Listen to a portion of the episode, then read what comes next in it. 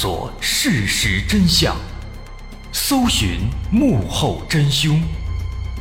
欢迎收听《绝密档案》，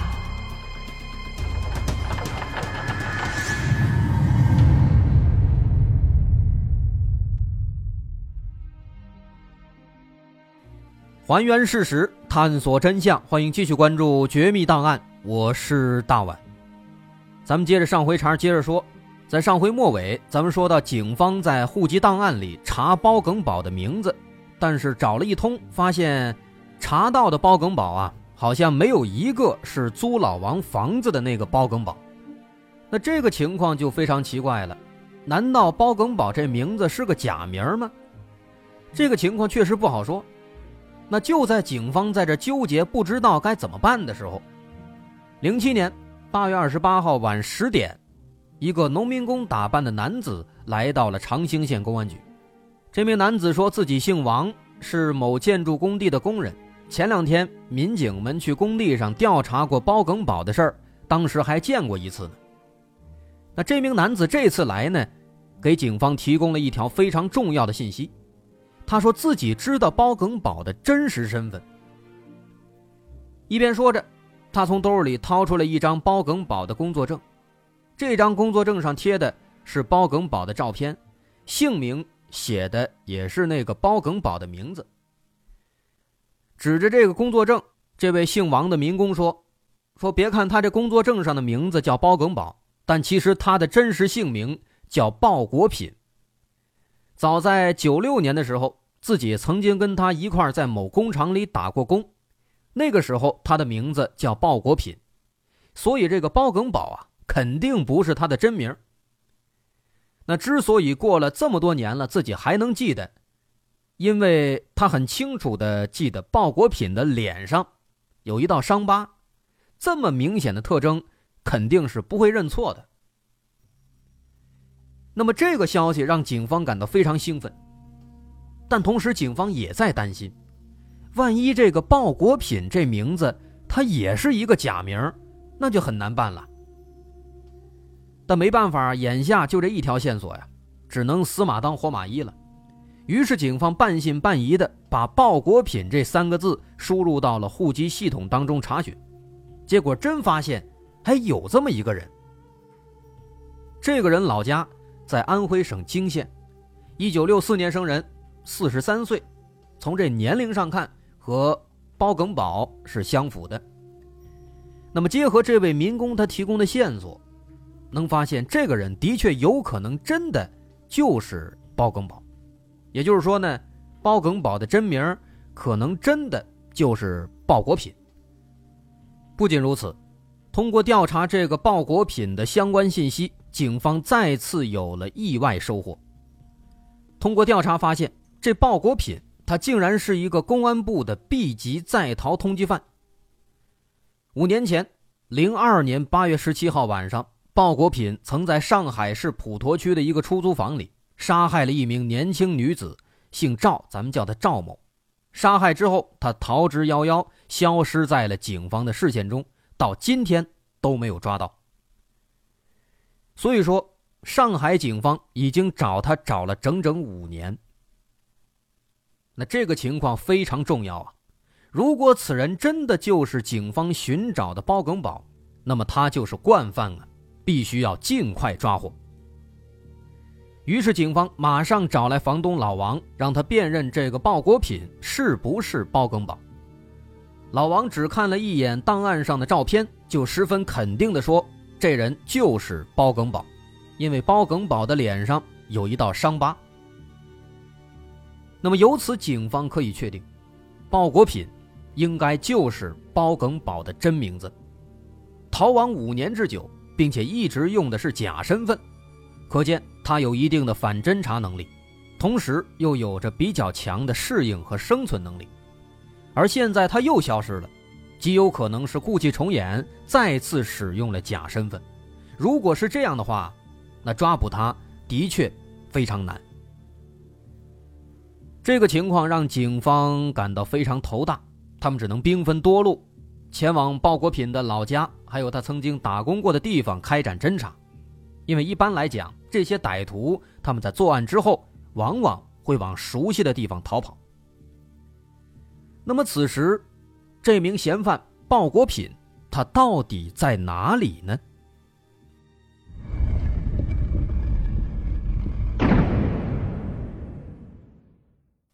二零零七年八月二十八号晚上，包耿宝，也就是鲍国品失踪的第九天，在距离长兴县一百七十多公里外的安徽省南陵县，一个男人正左顾右盼、鬼鬼祟祟地走在大街上，每一次风吹草动都能让他心里一惊。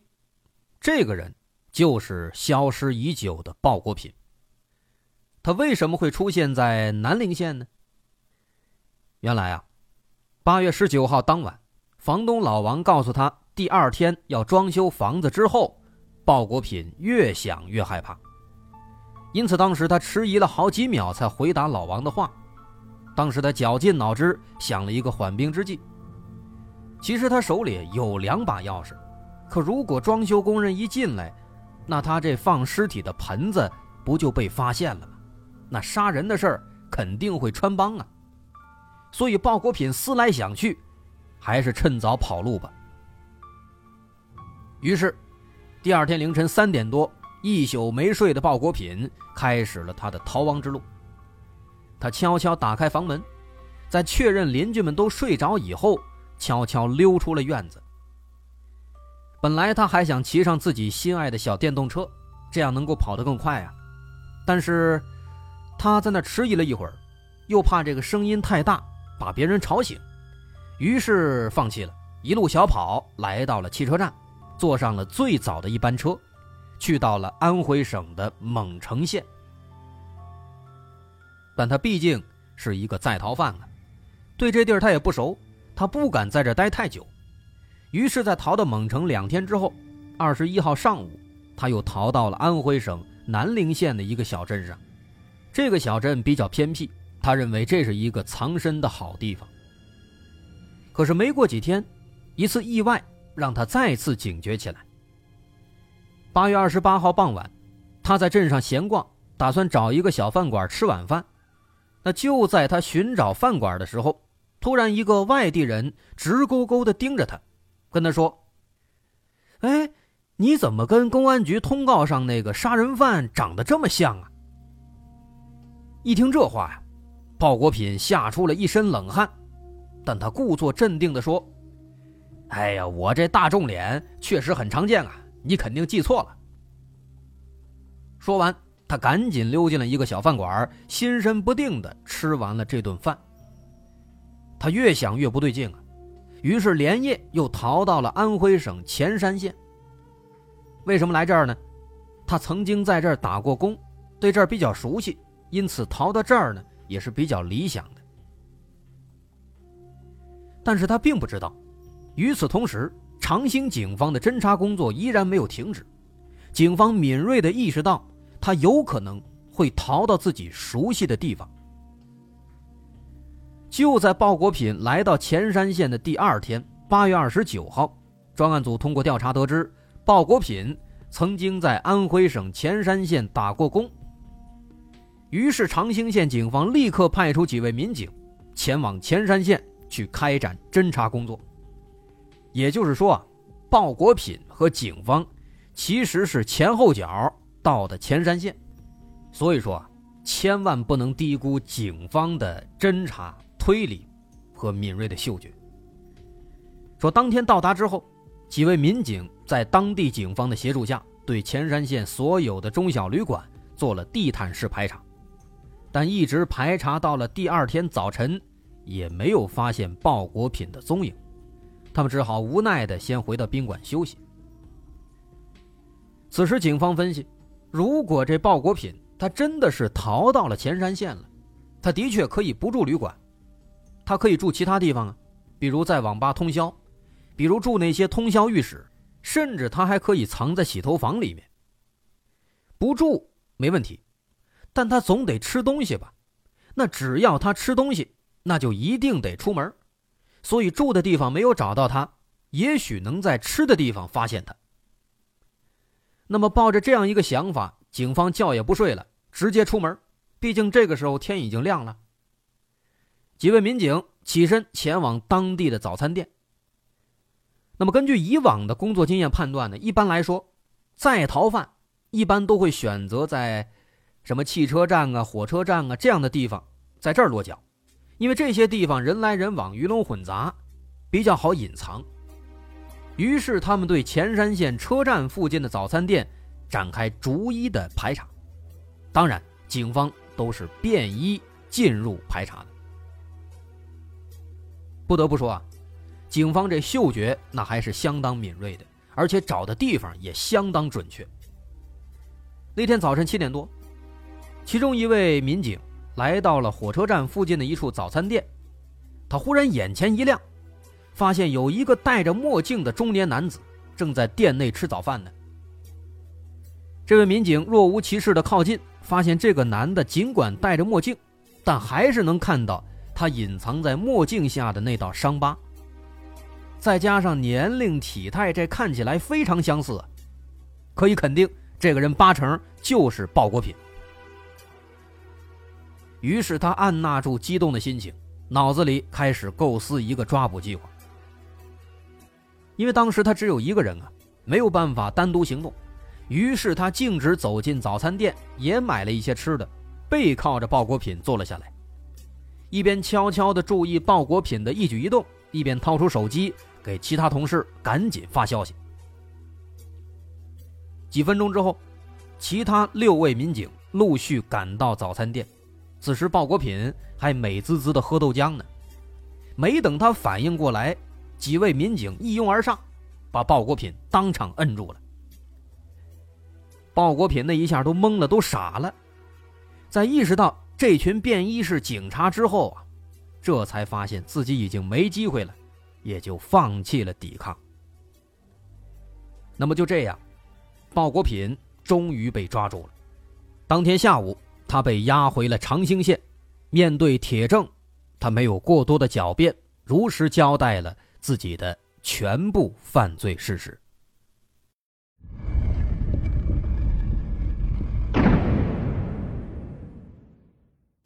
鲍国品所犯下的案子，要从两千年开始说起。两千年，他只身一人来到上海打工，在这儿认识了一个已婚女子。这名女子姓赵，咱们叫她赵某。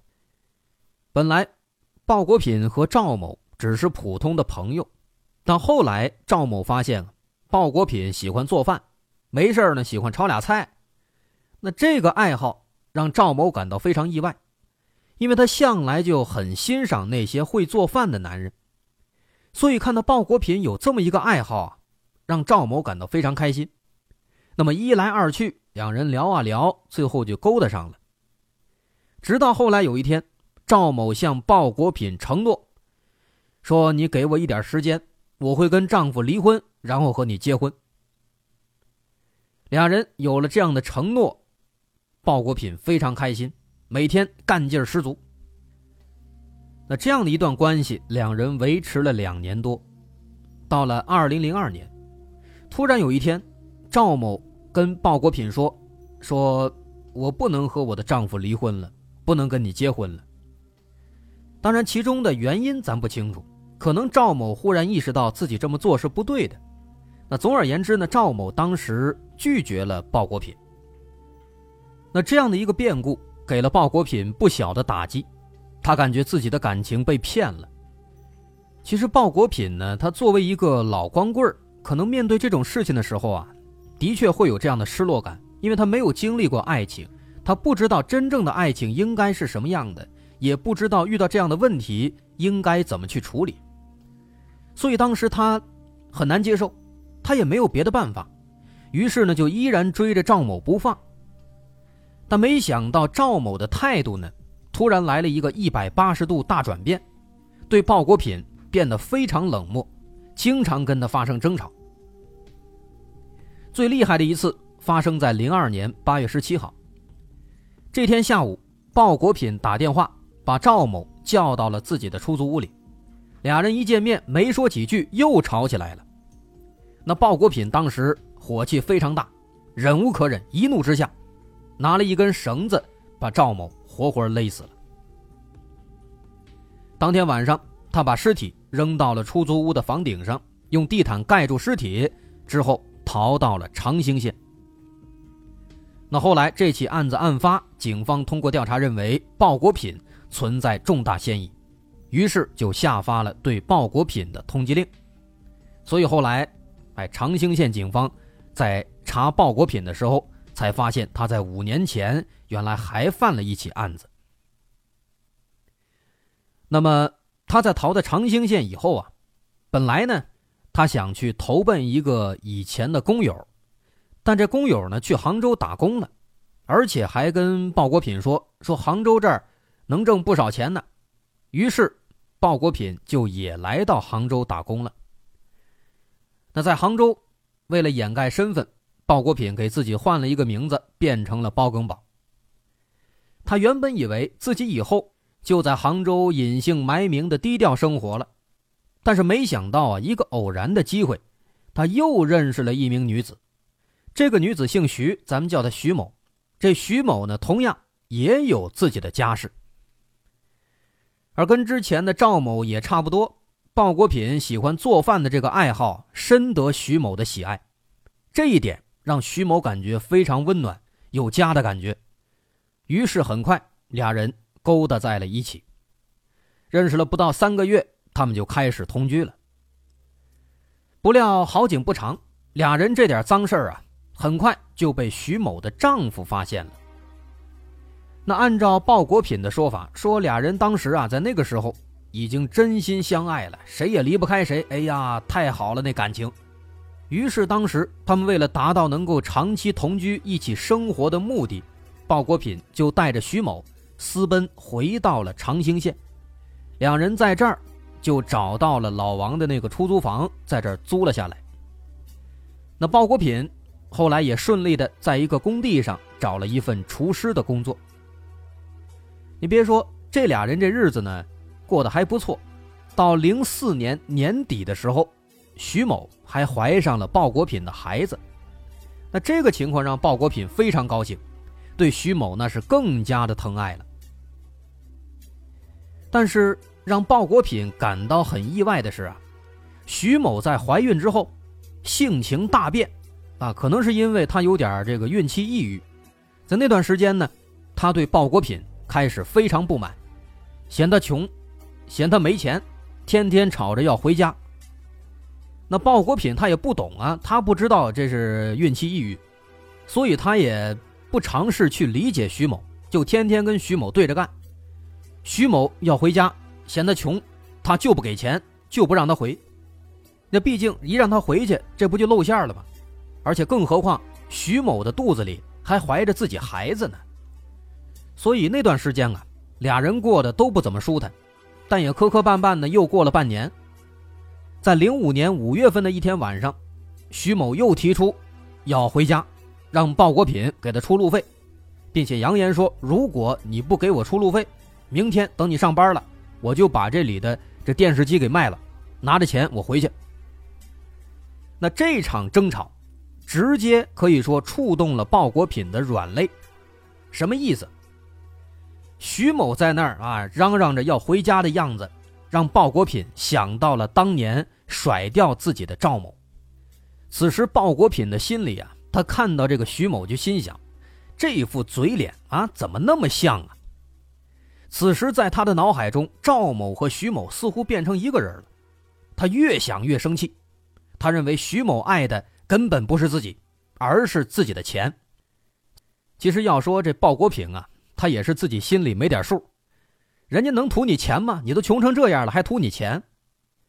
那总而言之呢，当时他很生气，于是第二天凌晨，趁着徐某睡着以后，他就用晾衣服的绳子把徐某。也活活累死了。当然，徐某肚子里他的亲骨肉还没见到父母一面，也就跟着一命呜呼了。最后，他把尸体拽到床底下藏了起来，等天亮之后，就跟什么事没发生一样，锁上房门去工地上班了。那么接下来呢？他开始盘算如何处理徐某的尸体。那经过考虑。他觉得如果跟上次一样把这尸体弄出去，很容易被发现，不如啊把这尸体给肢解。于是当天晚上下班以后，他到街上买了一把菜刀、四只大塑料盆子以及这个保鲜膜等等物品。回到家里，用菜刀把尸体肢解之后，连同徐某的衣服一起装在了盆子里。此时他想到了菜谱上讲到的腌肉的方法，把尸块放到盆子里之后，撒了很多很多盐。后来他说这样做的话呢，是为了把尸块腌一下，这样尸体不容易腐烂，最后会变成腌肉的样子。做好以后，他用塑料薄膜把盆子密封起来，为了掩人耳目呢，在上面还放了一块木板，木板上摆上了电视机。之后，他对房间里的血迹做了处理，这样一套流程下来，这房子里好像真的什么都没有发生过。就这样，这两盆腌制的尸体，在这儿放了整整两年，还真的就没有被人发现。不得不说，这个鲍国平啊，研究菜谱确实也对他这个作案呢起到了一定的作用。直到后来，房东老王要装修房子。这件事儿才败露了。那这就是整起案子的情况。二零零七年十二月，逃亡五年的杀人恶魔鲍国品终于被判处了死刑，剥夺政治权利终身。那么至此，这起骇人听闻的杀人淹尸案件，终于画上了圆满的句号。好，我是大碗，这起案子咱们就说完了。如果您喜欢，欢迎关注我的微信公众号，在微信搜索“大碗说故事”，点击关注即可。好，咱们下回再见。